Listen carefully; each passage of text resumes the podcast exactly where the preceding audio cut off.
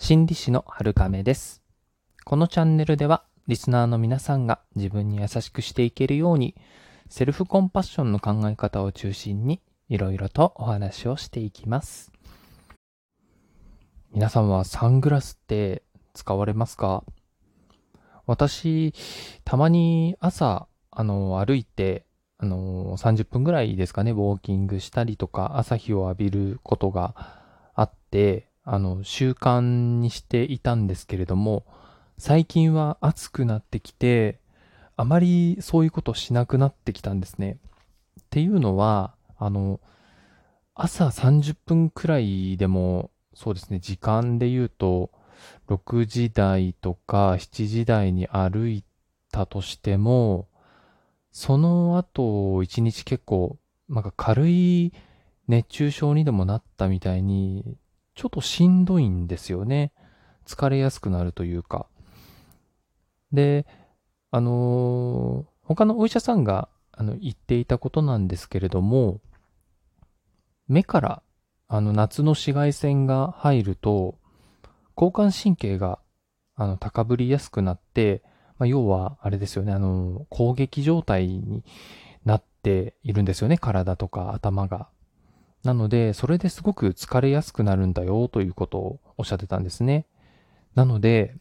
夏とか日差しが強い時期になってきたら、もうサングラスなしで外出るのはもう結構危ないのかなとか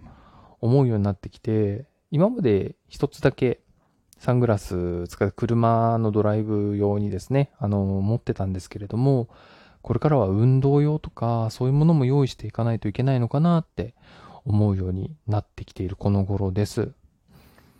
まあ、ただですね、あの、朝日を浴びるっていうのは、あの、体の体内時計が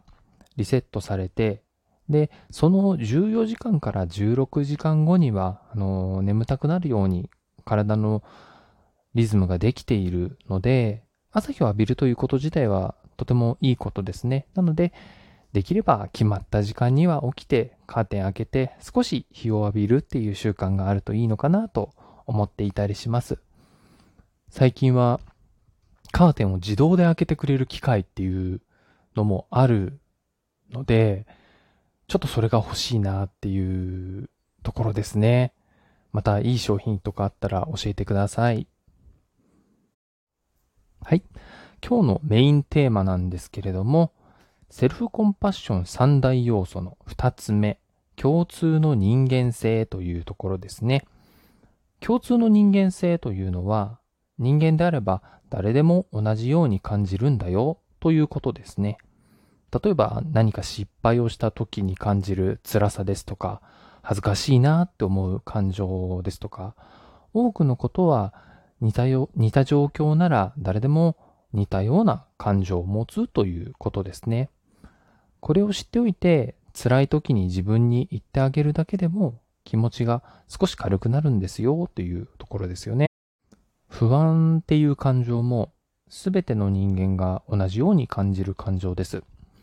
今の時代はあまりにもたくさんのことが不確定で特に感じやすくなっていると思います。あの、VUCA って書いてブ、ブーカの時代っていうふうに言われますよね。ブーカはあの、えー、変わりやすく、不確実で、複雑で、曖昧だという、まあそういったあの単語の頭文字を合わせた言葉なんですけれども、そういうことはとても人間っていうのは不得意なので、不安っていう感情は特に感じやすいかなというところなんですよね。で、ちょっと話を戻しますけれども、自分が何か辛い場面になったら、自分に語りかけてみてほしいんですよね。同じような状況だったら、誰でも同じように辛いだろうなとか、なあ、きっと自分だけじゃないな、今そういう時なんだ、と。ね。そう、あの、どんな状況も、どんな感情も永遠には続かないんですよね。今はそういう状況だと。そういう状況だと、誰でもそういう風になるんだと。そういう風に自分に語りかけてみてほしいんですよね。前回お話ししたマインドフルネスみたいにですね、少し離れたところから自分を見てみると、それに気づくと思います。でも、辛い真っ只中にいる時に、そんなの難しいよっていうふうに思うのが当然だと思います。それでもいいんです。最初は頭だけの理解だと思います。それでもいいです。そうやって自分を見て自分に語りかける習慣がついてくると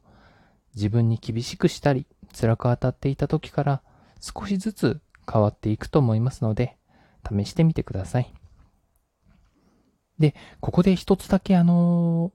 注意というか、あの、気をつけてほしいことがあるんですけれども、この共通の人間性、あの、同じような状況だと誰でも同じように感じるっていうことは、自分に語りかける言葉として使ってほしいんですね。これはあの、他人に言ったりとか、他人に言われたりっていうのはあまり、そうですね、あのいい効果を生まないと思います。皆さんも自分で想像してみてほしいんですけれども、自分が辛いなっていう感じるときに、誰でもそういう風になるんだよとか、みんな同じように通る道だよっていう風に言われて、嬉しいかなって、嬉しいと感じるかな、その通りだなと思えるかなって、ちょっと想像してみてほしいんですけど、まあ頭ではわかるかもしれないですけど、心は多分反発すると思います。人とはそういうものですよね。なので、誰かが苦しんでいる時に誰でも同じように感じるんだよと言ってあげるのはちょっと止めておいてやめてほしいなと思います。そういう時はね、ちなみにちょっと話それちゃうんですけれども、あのまあ、慰めたりとか、